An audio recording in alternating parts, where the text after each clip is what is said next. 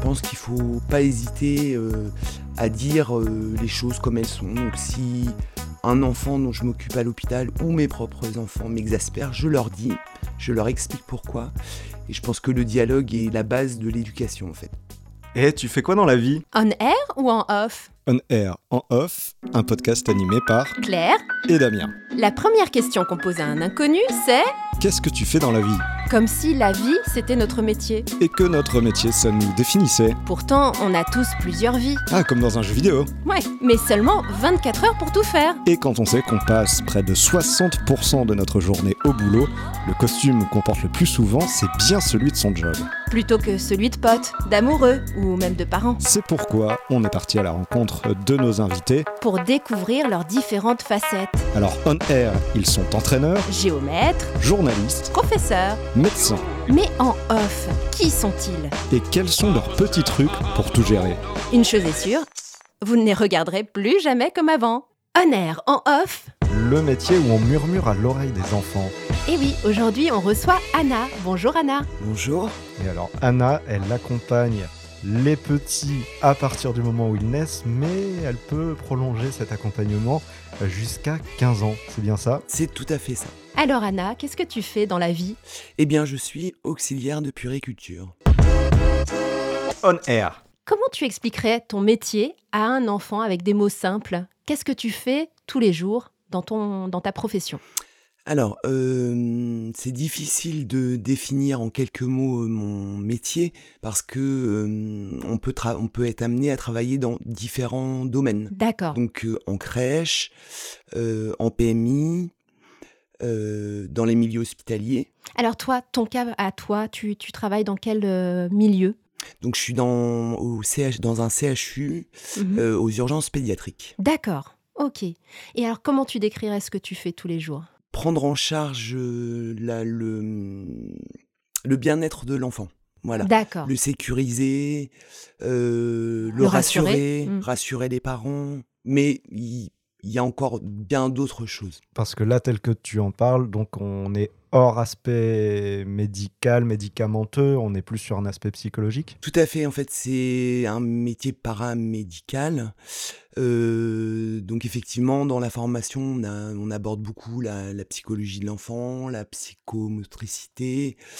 euh, et puis, euh, il y a des actes aussi paramédicaux, prendre une température, une tension, peser les enfants, poser des poches pipi, c'est-à-dire euh, le recueil d'urine. Enfin voilà, il y a beaucoup de choses. On, voilà, on est amené à faire beaucoup de choses. Et de ce fait, tu dois euh, faire le serment d'Hippocrate euh, ou non? Pas de serment d'Hippocrate, par contre, secret professionnel, ne rien divulguer sur les réseaux sociaux, par exemple, ne, ne, ne rien dire de ce qui se passe, de cas, euh, voilà. On pourra pas demander plein d'indiscrétions. Bah mince alors, oui. Oh, il y en aura peut-être un petit peu. Ok. Alors évidemment, il y a des clichés sur ton métier. On est aussi là pour déconstruire ou, ou pas, hein, pour euh, confirmer certains clichés. Le premier, c'est que c'est un métier de femme auxiliaire de puériculture. C'est uniquement les femmes qui le pratiquent. Est-ce que c'est vrai? Alors, c'est euh, en partie vrai. Il y a très peu d'hommes. Est-ce que tu as des collègues hommes? J'en ai eu Et il a fui. non, il, a déménagé, il a quitté la région et euh, Elle il y a en fui a. loin alors. Oui. et actuellement, donc en pédiatrie, il doit y en avoir un, Ah d'accord. un auxiliaire. Et du coup, il doit subir des blagues euh, parce qu'on. Ils sont souvent bien accueillis parce que justement, nous sommes beaucoup de femmes et euh, du coup, on les accueille euh, chaleureusement. D'accord. Mais ceci dit, euh, c'est une bonne question. C'est est-ce que l'ambiance dans une équipe uni- uniquement euh, féminine est la même qu'une une équipe mixte? Est-ce qu'il n'y a pas de crépage de chignon, par exemple, entre filles euh? Alors, il y a des crépages de chignons, effectivement. Après, ça dépend dans le service où on travaille. Mhm. Il y a des services euh, assez difficiles où là, on est très, très unis et très solidaires. Et puis, euh, et puis en fait, euh, l'équipe, voilà, il y a les auxiliaires, mais il y a tout, tout, tout, tout, tous les, les autres membres de l'équipe, donc les médecins, donc il y a des hommes, les infirmiers, les infirmières, les ASH, donc les agents de services hospitaliers qui font le ménage. Et Mhm. donc, du coup, euh, ça rend euh, quand même une équipe assez euh, hétérogène. Ouais, c'est- c'est-à-dire qu'il n'y a pas de vraie limite entre votre travail à vous et celui euh, des autres membres de l'équipe médicale, en fait. Non, non, non, il y a vraiment une cohésion d'équipe. Ah, c'est super, ouais. D'accord. Un, des autres euh, clichés qu'on pourrait avoir, c'est euh, comme tu es au contact euh, d'enfants, alors autant des tout petits que des ados, bah, tu vas parler comme eux, donc ça veut dire tu vas parler le gazouillis ou tu vas parler le jeune, euh, justement pour les, pour les rapprocher, ou justement, est-ce que tu maintiens une certaine quand même distance professionnelle? Alors, il n'y a ni gazouillis, ni par les jeunes. En fait, euh, je leur parle comme je m'adresse euh, à un adulte, en fait, en lui expliquant les choses. Et souvent, ça passe, ça passe bien. J'utilise pas mal l'humour avec les plus, les plus grands, les ados. Et, euh, et voilà. Mhm. Donc, euh, en gros, il faut vraiment prendre les enfants comme des êtres à part entière et pas forcément euh, les, les infantiliser. Tout à quoi. fait. Il faut, il faut, il faut leur parler comme un adulte et, et ils comprennent, ils comprennent bien les choses et, et voilà. Alors, une autre euh, idée reçue, c'est qu'on devient auxiliaire puéricultrice uniquement parce que de toute façon, on est gaga des enfants et on veut passer tout son temps avec eux. Est-ce que ça a été ton cas? Est-ce que tu as été attiré par ce milieu parce que tu, voilà, tu aimais déjà la compagnie des enfants ou pas? Alors, effectivement, j'aime la compagnie des enfants. En fait, euh, quand j'ai eu l'âge de travailler pour euh, me payer mes études, euh, j'ai travaillé dans les centres aérés en tant qu'animatrice. Ensuite, euh, pendant mes études supérieures, j'ai fait du babysitting. En fait, je me suis rendu compte que je, cherchais toujours un travail auprès des enfants. J'ai voulu faire institutrice et puis j'ai eu peur de, de me perdre et puis de m'ennuyer. Et, et j'ai appris la formation d'auxiliaire de puriculture par des parents d'enfants que je gardais. Et ça m'a, ça me correspondait vraiment tout à fait pouvoir euh, avoir le choix de travailler en crèche, en PMI, en maternité, en milieu hospitalier. Les- la fonction est complètement différente et, euh, et je ne suis pas déçu euh, d'avoir choisi ce D'avoir opté pour ça. Tu as Mm. pu tester un petit peu les autres structures aussi, ou tu t'es dirigé directement vers le, C- euh, le CHU Alors non, j'ai fait, j'ai travaillé en crèche pendant pas mal d'années. J'ai travaillé un petit peu en maternité. Et puis euh, après, je suis retourné en crèche et et, euh, et en fait, mon désir c'était de travailler dans un service euh, d'oncologie pédiatrique. Ah, c'est dur Euh, ça. C'est dur, mais c'est très très riche. On apprend beaucoup de choses. D'accord. Et du coup, bah, j'ai réussi à avoir euh, un poste euh, en oncologie pédiatrique où je suis resté six ans. Et puis j'ai arrêté euh, quand j'ai eu ma fille parce que j'avais peur de, de ramener trop de choses noires à la maison. Ah oui. Ah oui, bah, je Ouais, peux ça peut se comprendre, carrément. En tant que Carrément, parent, c'est vrai que ça doit pas être. C'est Enfin, pas- il faut être euh, super euh, fort euh, mentalement, je pense, pour faire face Dans la à. coupure, quoi. à Il la faut souffrance, être quoi. euh, prêt, prêt à ça et euh, le fait de travailler dans une équipe justement euh, euh, pluridisciplinaire euh, permet de d'évacuer plein de choses sur son lieu de travail. Ah Parce que voilà. Euh, et puis euh, par la force des choses, on devient très très proche euh, dans l'équipe et euh, on arrive à faire à se voir à l'extérieur et du coup on exulte un peu Hmm, ce qu'on vit dans le service. ouais. Bah, c'est un peu aussi, je- ça me fait penser à un autre cliché qui est plus les clichés de série qu'on voit dans tout ce qui est médical, paramédical.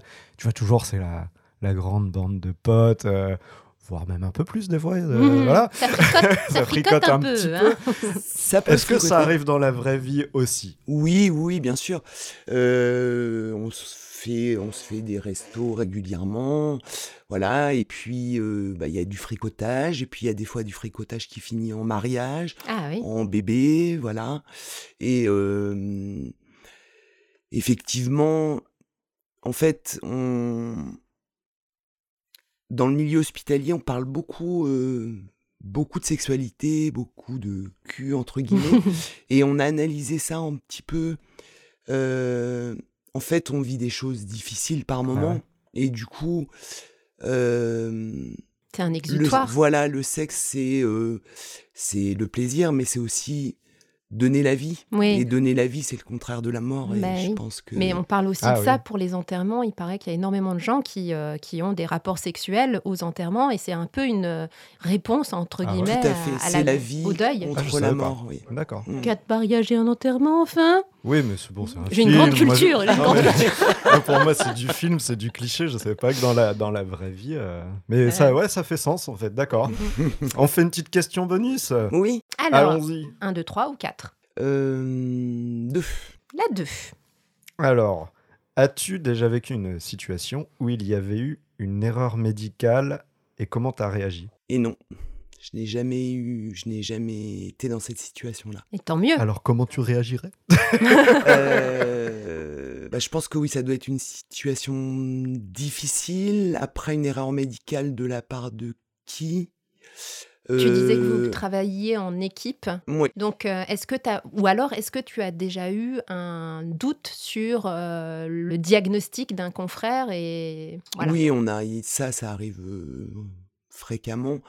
Euh, bah, quand c'est comme ça, on en parle. Hmm. Voilà, on en parle et si malheureusement il y a une erreur médicale, euh, il faut, il faut, il faut en parler avec toute l'équipe et voir. euh, je pense qu'on est des petits maillons et il ne faut pas que la responsabilité ne tombe que sur une personne. En fait, je pense Mm. qu'il y y a vraiment le travail d'équipe, c'est ça. On soutient quoi que quoi quoi qu'il se passe. Et Ouais. ça doit pas être évident de, de remettre peut-être en question un peu un confrère, euh, un collègue. euh, Et justement, je pense Là, que là, faut beaucoup euh, trouver oui, les il faut et tout, quoi. temporiser Ouais. et puis il faut voilà. Utiliser des pincettes, ouais. Ouais, Hmm. voilà.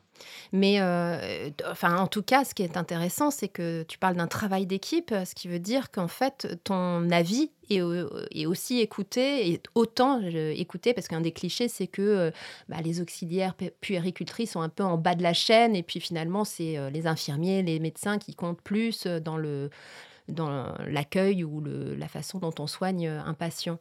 Alors pas du tout. Donc moi j'ai travaillé donc en oncologie pédiatrique et aux urgences et euh, de euh, l'ASH au médecin, on a chacun notre point de vue et notre euh, vision des choses et, en fait quand tout le monde est à, est à l'écoute en fait. On, on peut aller voir un médecin, dire, et les, les, le- les médecins, les infirmières ont, ont confiance en nous et euh, nous délèguent beaucoup de choses. Euh, voilà. Non, c'est- c'est- Ouais, ça, je- c'est chouette qu'il y a un oui, je suis certain très équilibre. agréablement Ouais. surprise. hein. Ouais, il y a que- vraiment, il y a vraiment. imagine toujours les fortes collégial. têtes. euh, Oui. ouais, Oui. ou des dis- Moi, j'ai fait 8 ans d'études, là, Mais laisse-moi. oui, mais Alors ça. il y en a, il y en Oui, a, bah, Oui, mais c'est assez collégial. c'est assez D'accord. Ouais. Bon, Donc bah, ça, ça irait à l'encontre un peu de ce qu'on voit dans les séries, parce que dans les Oui. séries télé, tu as toujours les médecins avec des égos surdimensionnés qui n'écoutent personne d'autre que leur propre euh, opinion, quoi. Avec la ribambelle d'interne qui suit dans les couloirs. Voilà, et qui acquiescent à tout. euh, non, Alors il y en a, j'en ouais. Ouais, ai vu, il y en a. Il y a, il y a des, petits dieux, Ouais. mais, euh, mais en, en tout cas, pour ma part, euh, j'ai toujours travaillé voilà, dans des équipes qui s'écoutent, euh, quelle que soit euh, sa, sa profession. D'accord. J'avais une blague comme ça, mais bon, on va peut-être pas faire des blagues. Bah, c'est trop tard, tu en as dit trop, pas assez. Et on rigole beaucoup En hein, disant ça, je sais. hospitalier. Non, c'était quelle est la différence entre Dieu et un chirurgien? C'est que Dieu, lui, se prend pas pour un chirurgien. Ah, c'est Pas mal. joli. Je retiens, je joli. retiens. Ah, je l'aime bien celle-là. Oh, c'est un peu piquant, mais bon, c'est rigolo. On bon, va- on enchaîne sur Ouais, le parcours, peut-être pour savoir un peu ce que Anna, comment elle est arrivée à ça, qu'est-ce qu'elle a fait avant, même si On en nous en a un parlé petit, un petit peu. oui. On en Alors bah, un du petit coup, j'ai abordé un petit peu la chose tout à, tout à l'heure. Donc, euh, donc les petits boulots, voilà, euh, ado, donc c'était euh, voilà, euh, animatrice euh, dans les centres aérés. Mm. L'idée, c'est forgé petit à petit. Voilà, quoi, hein. tout à fait. Mm. Euh, donc ensuite, euh, fac de psycho. Parce que donc euh, à l'époque c'était pas le même cursus, il fallait une licence donc bac plus 3 pour euh, pouvoir accéder euh, à la formation de euh, professeur des écoles. Et puis j'ai arrêté au bout de deux ans, donc j'ai eu mon DUG qui n'existe plus, et j'ai pris connaissance donc de- du métier d'auxiliaire de puriculture. Et donc là je me suis lancé dans cette formation. D'accord. Du coup, les conseils que tu pourrais donner à des jeunes qui veulent s'orienter vers ça, c'est de passer avant euh, par une licence euh, psycho ou autre, ou on peut y aller en post-bac directement? On peut aller en post-bac Il y a des euh, écoles, directement. mais- C'est une école oui, C'est une école, voilà. Il y a des écoles. euh, le, il y a l'école du CHU, il y a l'école du de la Croix-Rouge. Il y a plusieurs écoles qui proposent cette formation. D'accord. Et c'est une formation qui est sur plusieurs années, c'est ça ou- Alors, euh, c'était à l'époque 18 mois D'accord. et elle est réduite à 12 mois. Voilà. 12 mois, c'est Voilà. très court C'est- en fait. très très court. Euh, en fait, euh, il y a eu une réforme sur la euh, formation des auxiliaires de puériculture et de, des infirmières. Et euh, je trouve que la formation est beaucoup moins complète. Euh, avant, il y avait des mises en situation Mhm. pour les Mhm. deux, pour les infirmières et les auxiliaires, qu'il n'y a plus. Euh, du coup, les infirmières et les auxiliaires arrivent sur le terrain euh, avec beaucoup de lacunes. Ah Ouais. oui. Et Voilà. beaucoup de théorie, on mais, pas dit, de pratique. Voilà. Mm. T'apprendras sur le terrain. voilà, c'est un peu Oui, c'est un peu comme quand on a son permis, mais qu'on ne sait pas conduire finalement. Enfin, T'apprendras en conduisant. Oui, oui, c'est ça. ouais. Et donc, pour finir sur ce Oui. petit point-là, quelles qualités tu, tu crois euh, sont indispensables pour ce métier? Et quels, euh, quels euh, pardon, défauts euh, sont éliminatoires du coup? Alors, le- la qualité première, je dirais, c'est l'empathie, euh, l'objectivité, ne pas être dans le. dans la. hum, Dans la, enfin dans le, pas dans la critique, mais Dans le le jugement, Dans le jugement, voilà, chercher le mot. Euh, dans le jugement, euh, il ne faut pas choisir ce métier-là par euh, comme voie de garage. Ah oui, Euh, Il y a certaines personnes qui n'ont pas réussi à faire infirmière et qui font auxiliaire. Et c'est bien dommage, c'est un métier à part entière. Euh, ne pas avoir euh, peur de, de donner. Et on a beaucoup en retour de toute façon.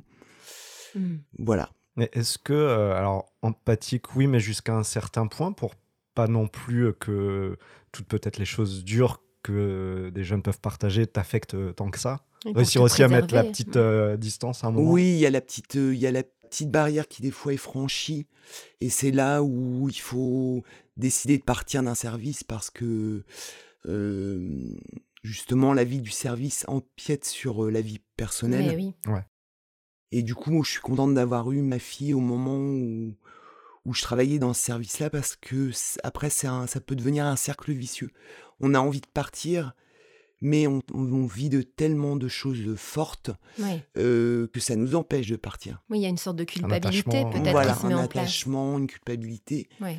Et bah, le fait d'avoir eu ma fille, je me suis dit non, là, il faut vraiment que je me sauve en courant. Et Oui, je regrette Puis il y a des priorités. C'est vrai qu'avoir un enfant, c'est aussi euh, remettre les priorités à leur place quoi, dans, dans sa vie. Ouais. Exactement. Mm.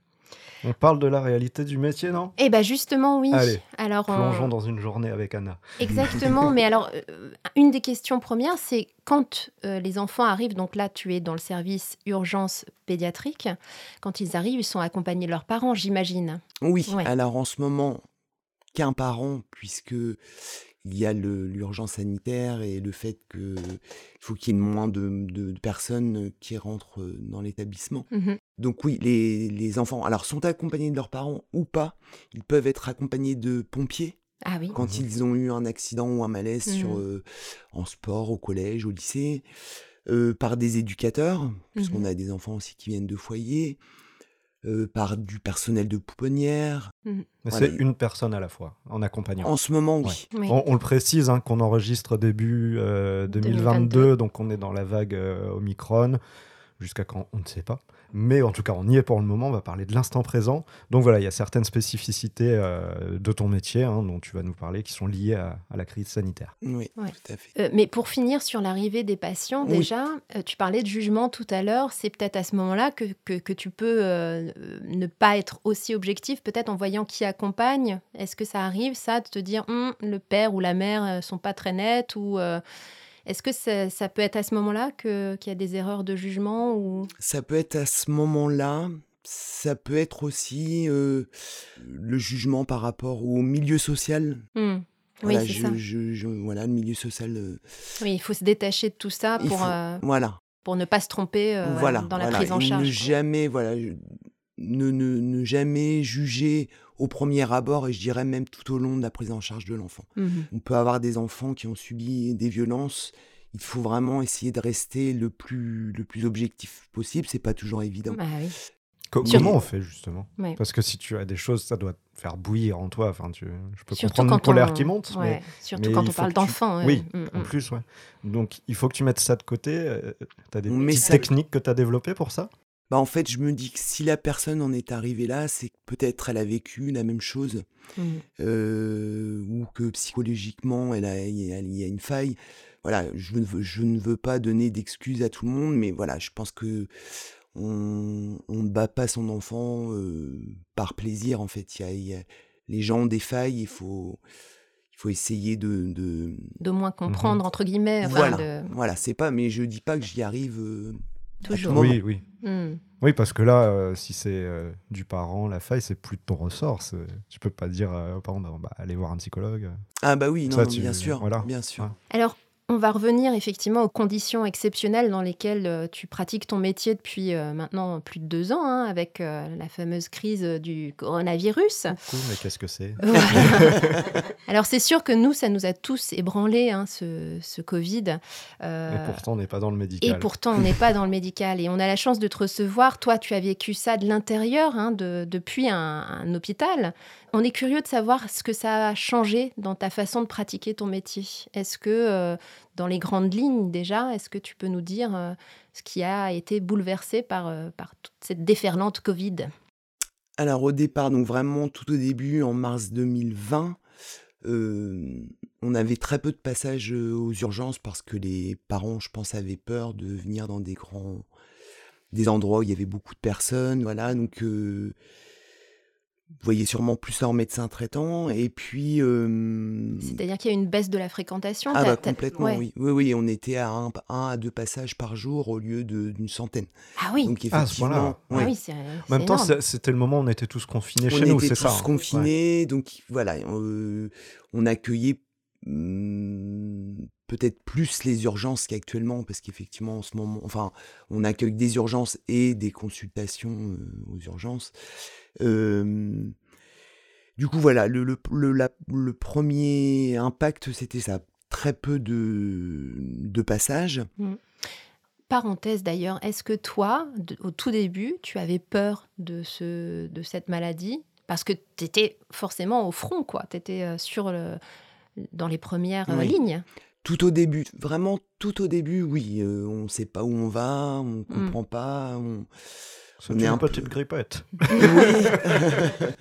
Euh, donc ouais, au départ vraiment ouais, un- un peur comme tout le monde Ouais. et rapidement euh, j'ai pas changé grand chose en fait dans ma dans ma prise en charge euh, mis à part ce, ce, ce masque qui je pense restera en tout cas euh, à l'hôpital parce que ça nous quand même ça nous protège euh, Mm. euh, de la grippe de la gastro euh, voilà Ça de- veut dire que.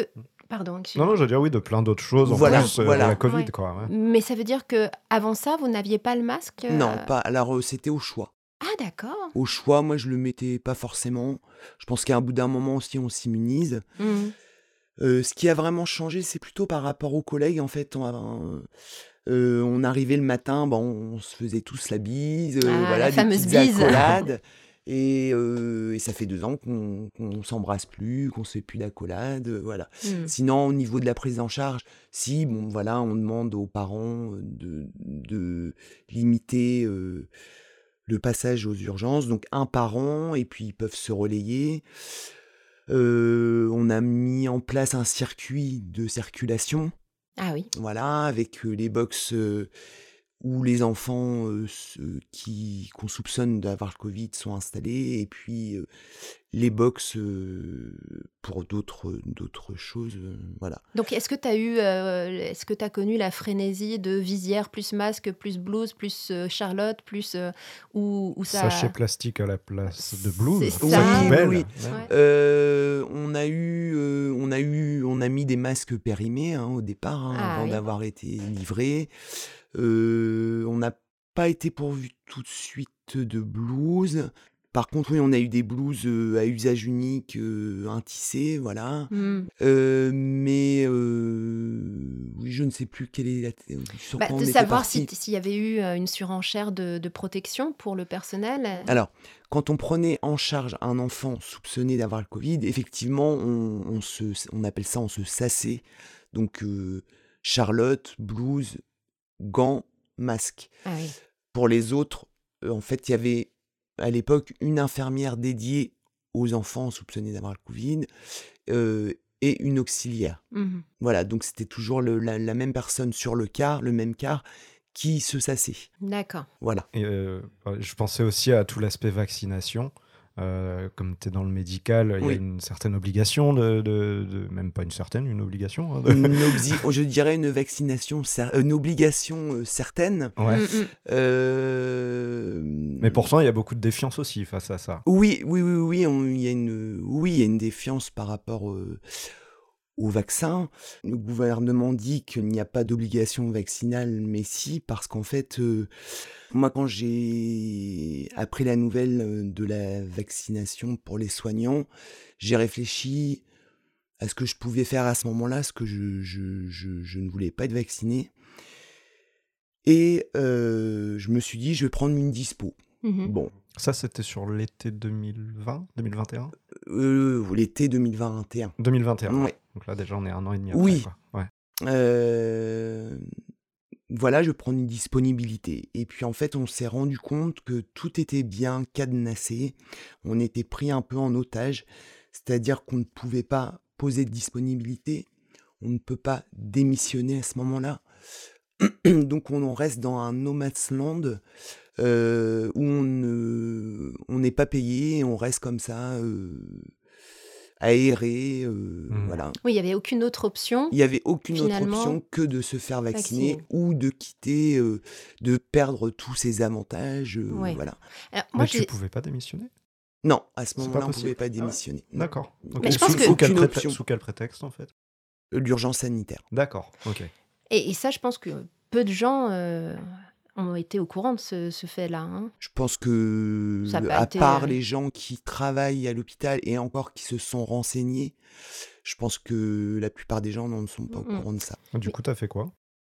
Eh bien, après mûre réflexion et ayant une famille de quatre, enfin nous sommes quatre dans notre foyer, euh, je me suis dit je vais pas euh, mettre en péril euh, notre vie familiale.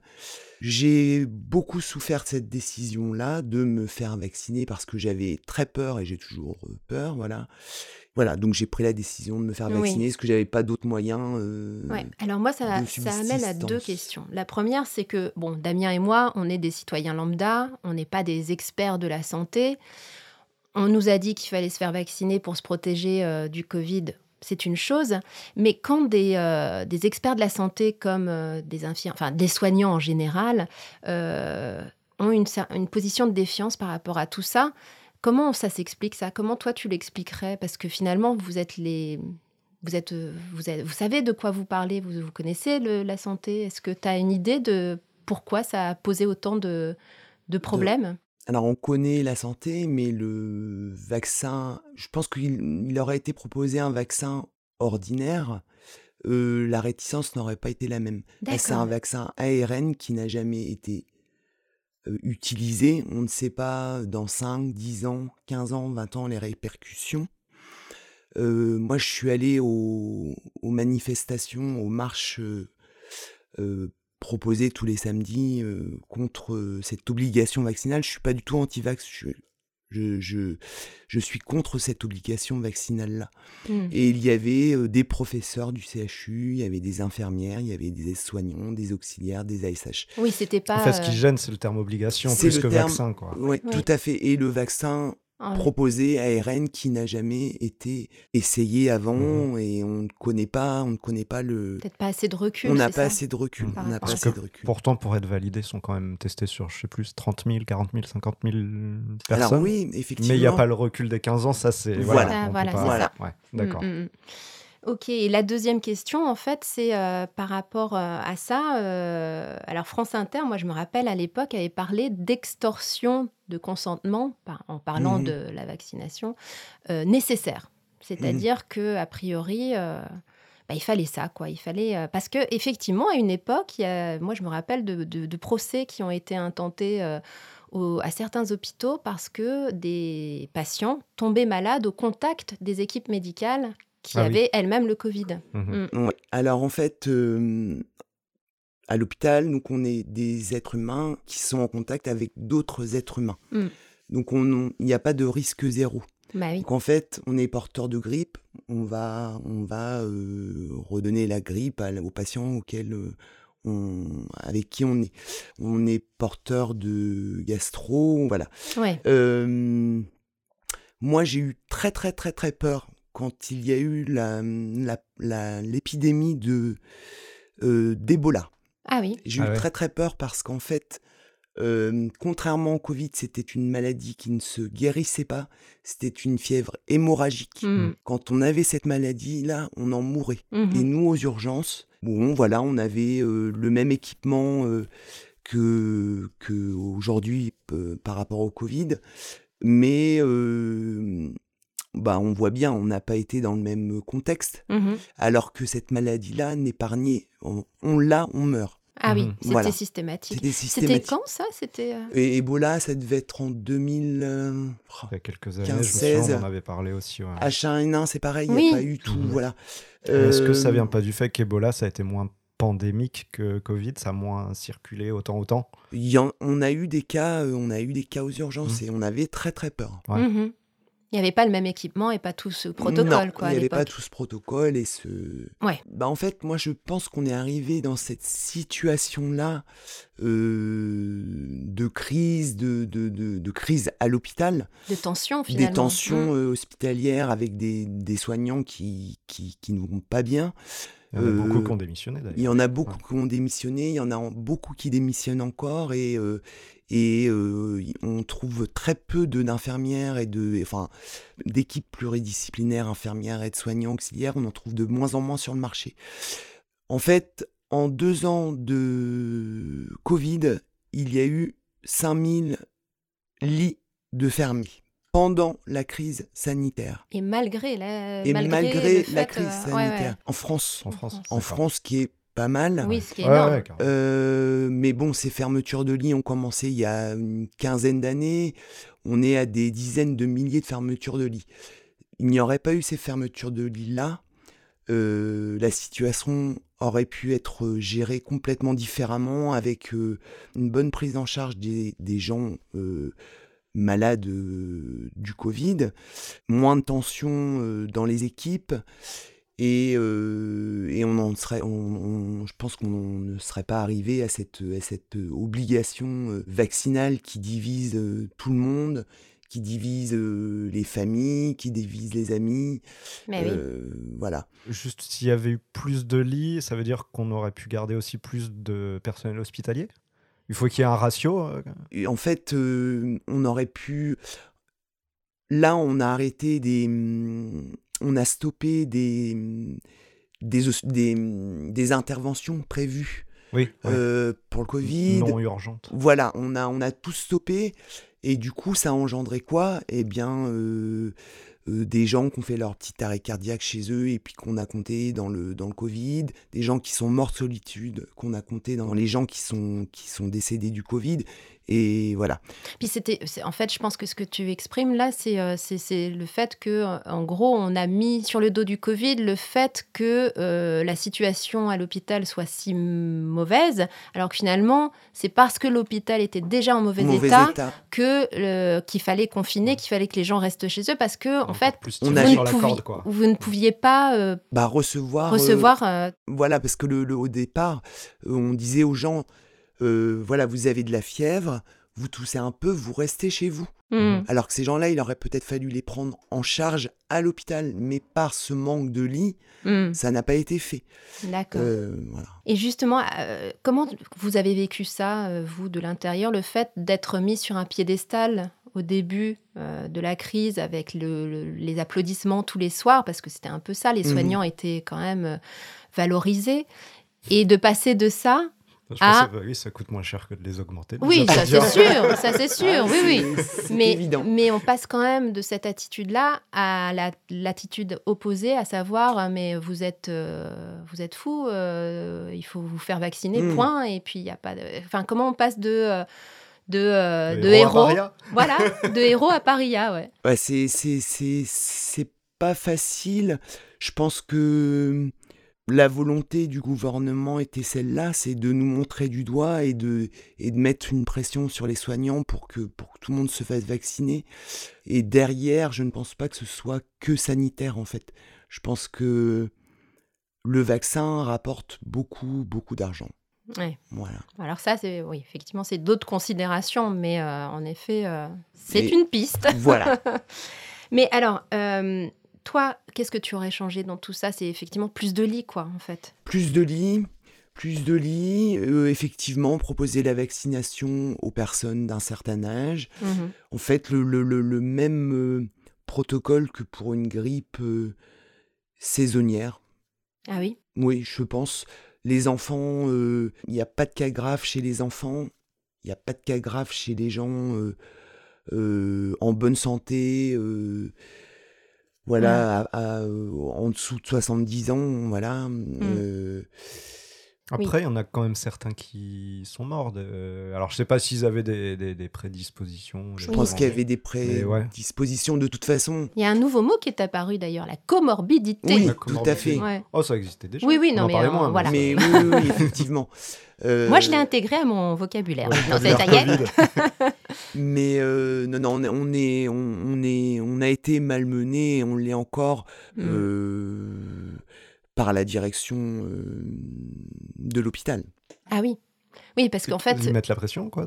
Bah, ils mettent, euh, oui, ils mettent la pression en quelque sorte, puisque c'est soit tu te fais vacciner, soit tu, soit tu, bah, tu, tu, restes là et t'attends de voir si à un moment donné la vaccination ne deviendra plus obligatoire ou pas. Donc en résumé, il n'y a pas de secret médical pour les soignants. Vous n'avez pas droit à votre secret médical. Non vous êtes tenu d'informer. Oui, tout à fait. On a en fait pour la première et la deuxième dose, il fallait euh, présenter un certificat à la direction prouvant qu'on était vacciné. Mmh et bizarrement, la troisième dose, non. D'accord. Alors je pense que c'est pour pallier au manque de personnel puisqu'il y a eu beaucoup de départs. Mais ah du coup là c'est plus gênant de venir travailler sans la troisième dose et en ayant le Covid parce qu'il faut bien savoir qu'en tant que, que soignant, actuellement, nous venons travailler avec le Covid. Quoi? C'est possible ça? C'est possible. ça va, vous avez un masque. oui, voilà, on a un masque, mais Charlotte, tout va mais, bien. Mais par contre, euh, je crois que dans le médical, c'est tous les vaccins que vous devez prouver, autant fièvre jaune, etc. etc. Il n'y a, a, pas que non, pour le Covid. Non, il n'y a, pas, a pas. Enfin, oui, il y a des vaccins. Tout à fait, il y a des vaccins obligatoires quand on rentre au CHU. Après, il euh, n'y a pas de contrôle de, de, de, euh, de voir si, voilà, de rappel, après on les fait. Là, c'est vraiment. Euh, de toute façon, voilà, comme je l'ai dit avant, je ne suis pas anti-vaccin, je suis mmh réticente par rapport à ce vaccin-là, ARN, mmh. dont on ne connaît pas mmh. les, les, les, conséquences à, à, long terme. À long terme. On ne sait pas si on aura la 5G ou pas, en fait. voilà, ou un troisième bras. On nous a promis la 5G.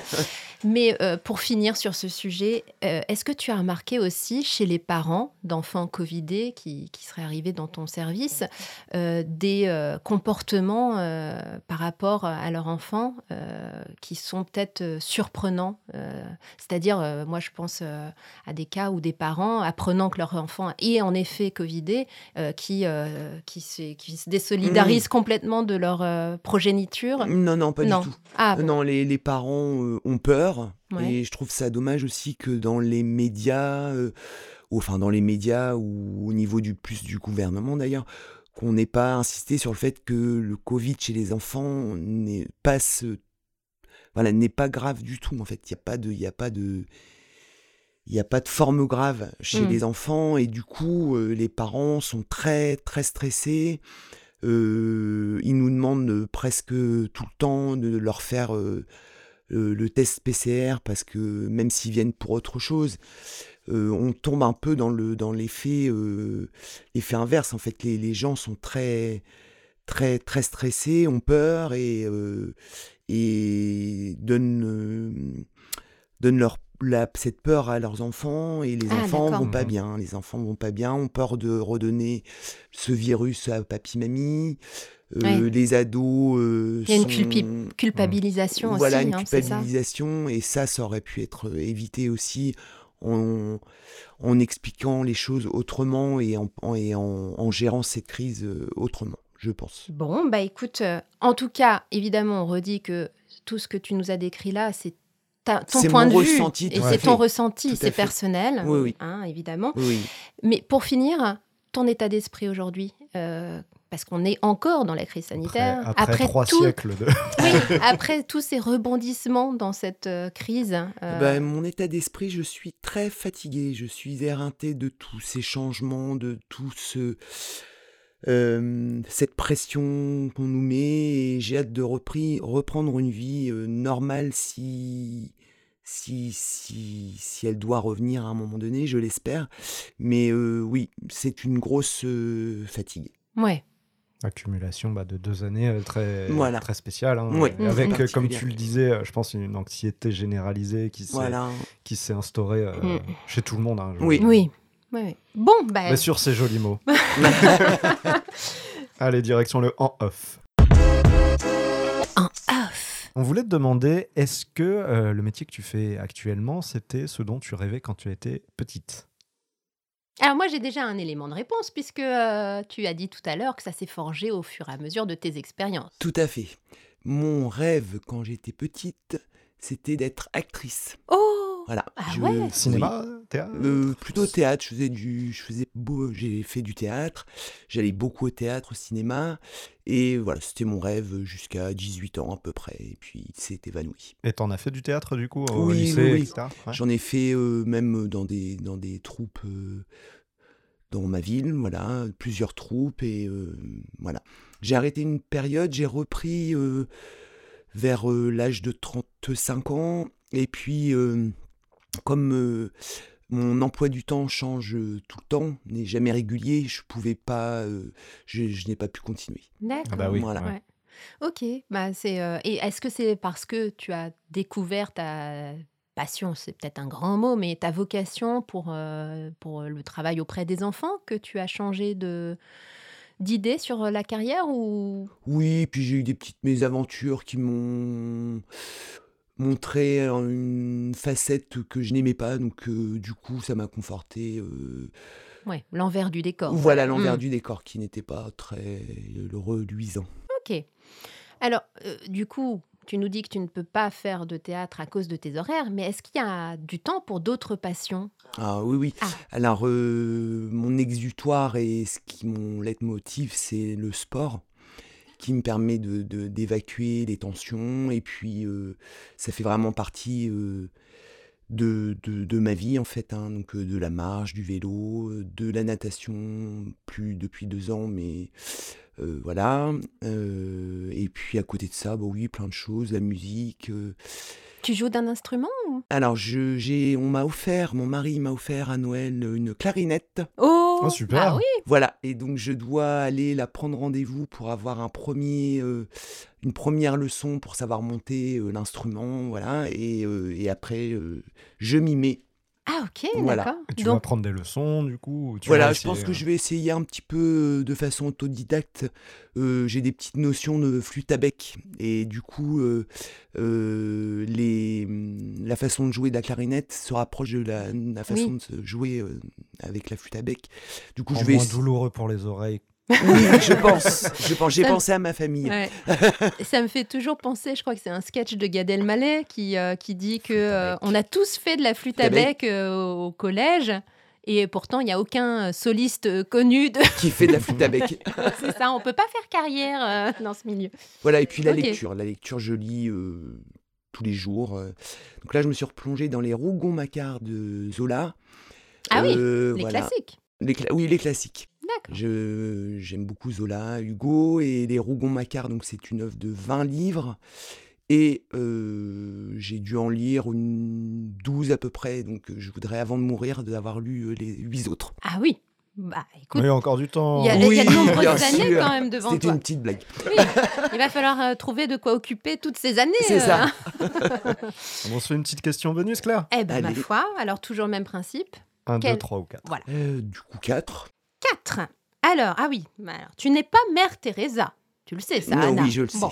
Alors, que fais-tu quand un enfant t'exaspère Que ce soit un enfant, euh, l'un de tes patients, ou euh, peut-être as-tu des enfants toi-même? Tout à fait. Est-ce que tu as des techniques imparables que tu euh, utilises dans ta vie euh, personnelle ou, euh, Alors, je ne pense qu'il n'y a pas de recette miracle. mhm. Par contre, je pense qu'il faut pas hésiter à dire les choses comme elles sont. Donc, si un enfant dont je m'occupe à l'hôpital ou mes propres enfants m'exaspèrent, je leur dis, je leur explique pourquoi.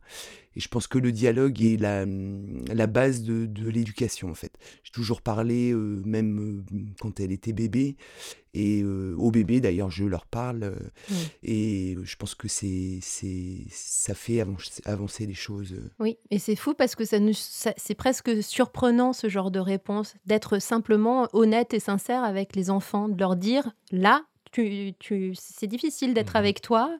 C'est des choses qu'on n'entend pas tous les jours en fait. les enfants n'ont pas de filtre, donc eux-mêmes le disent quand, euh, bah, quand, on les, quand on les gonfle, quand il y a quelque chose qui est, avec laquelle ils ne sont pas d'accord, et du coup, bah, je, je fais la même chose et ça marche plutôt bien. Mais il n'y a pas quand Mhm. même de recette miracle. C'est celui qui le dit qui est. Voilà, c'est ça. D'accord. On, on va passer à, à l'image euh, entre vie pro et vie privée. Et il y a, il y a une, une question qu'on voudrait te, te poser. Euh, c'est euh, quelle image tu donnes de toi à tes patients? Donc tu dis qu'il y a beaucoup de, de dialogue.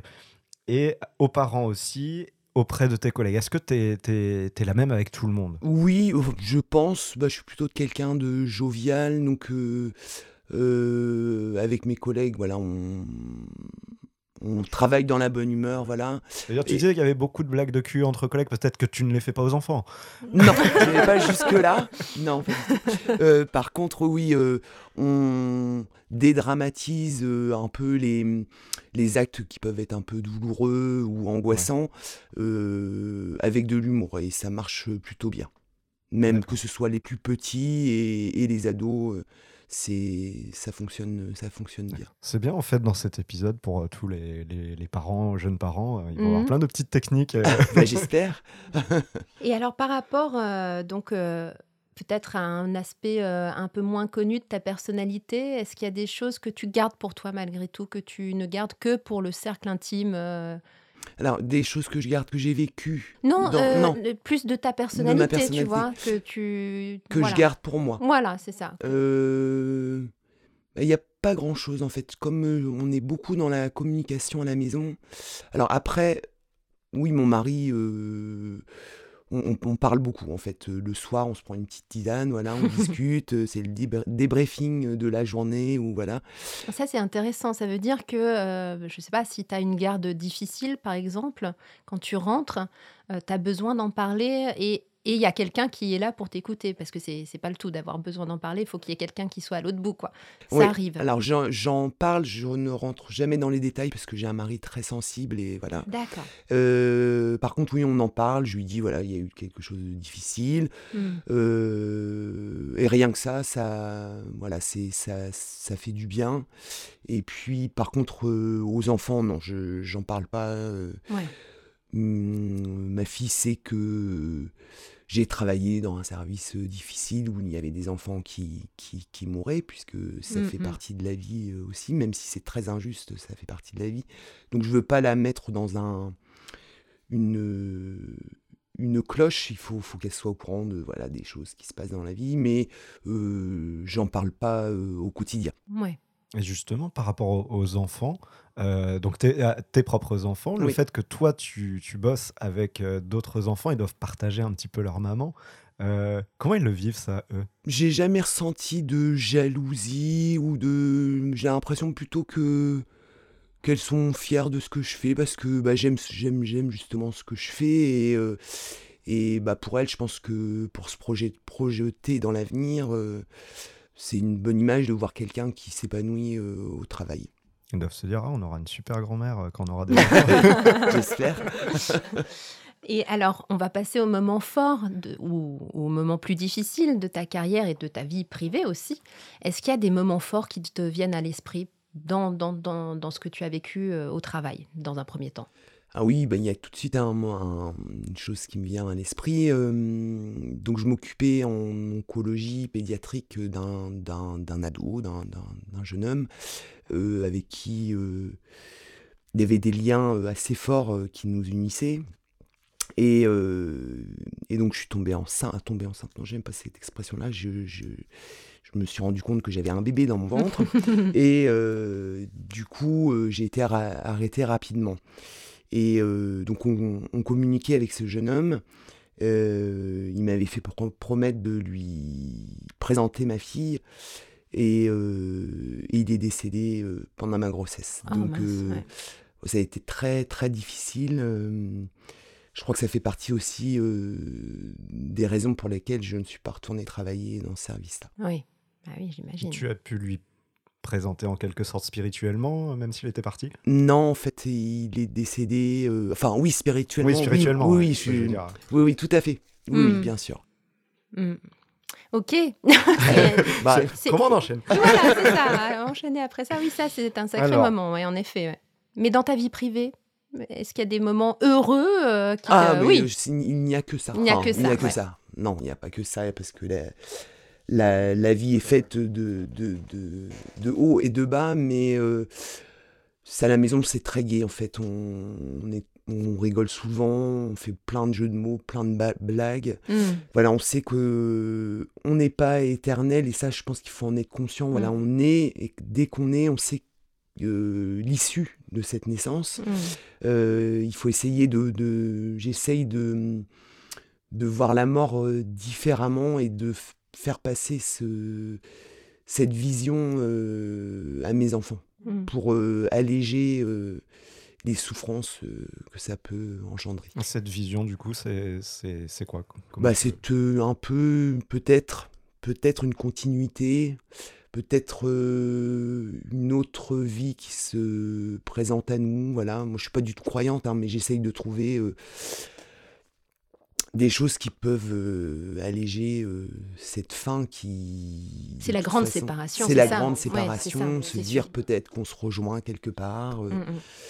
Voilà, que oui. les âmes circulent entre elles et se... voilà, Mm. pourquoi pas. Et puis en attendant de profiter de chaque jour euh, et de- À fond. que ce soit euh, le voilà. plus joyeux possible. Tout à fait. que- quand on a des petits coups de mou, on se dit bon allez, on- tout le monde est en bonne santé, Ouais. c'est encore un jour de gagné et, euh, et voilà, il faut en profiter euh, un maximum, Oui. au maximum. La vie est belle. La vie est belle, tout à Voilà. fait.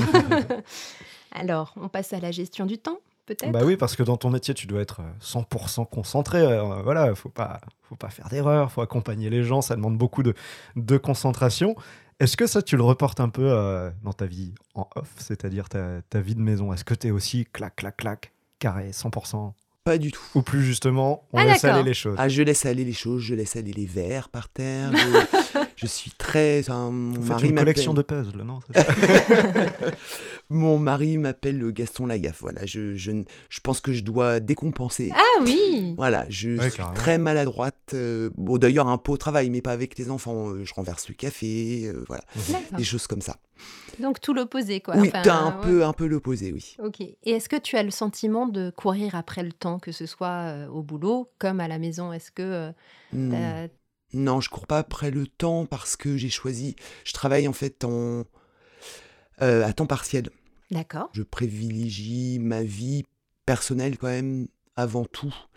Donc Mhm. voilà, euh, il y a un très bon équilibre entre ma vie professionnelle et ma vie privée.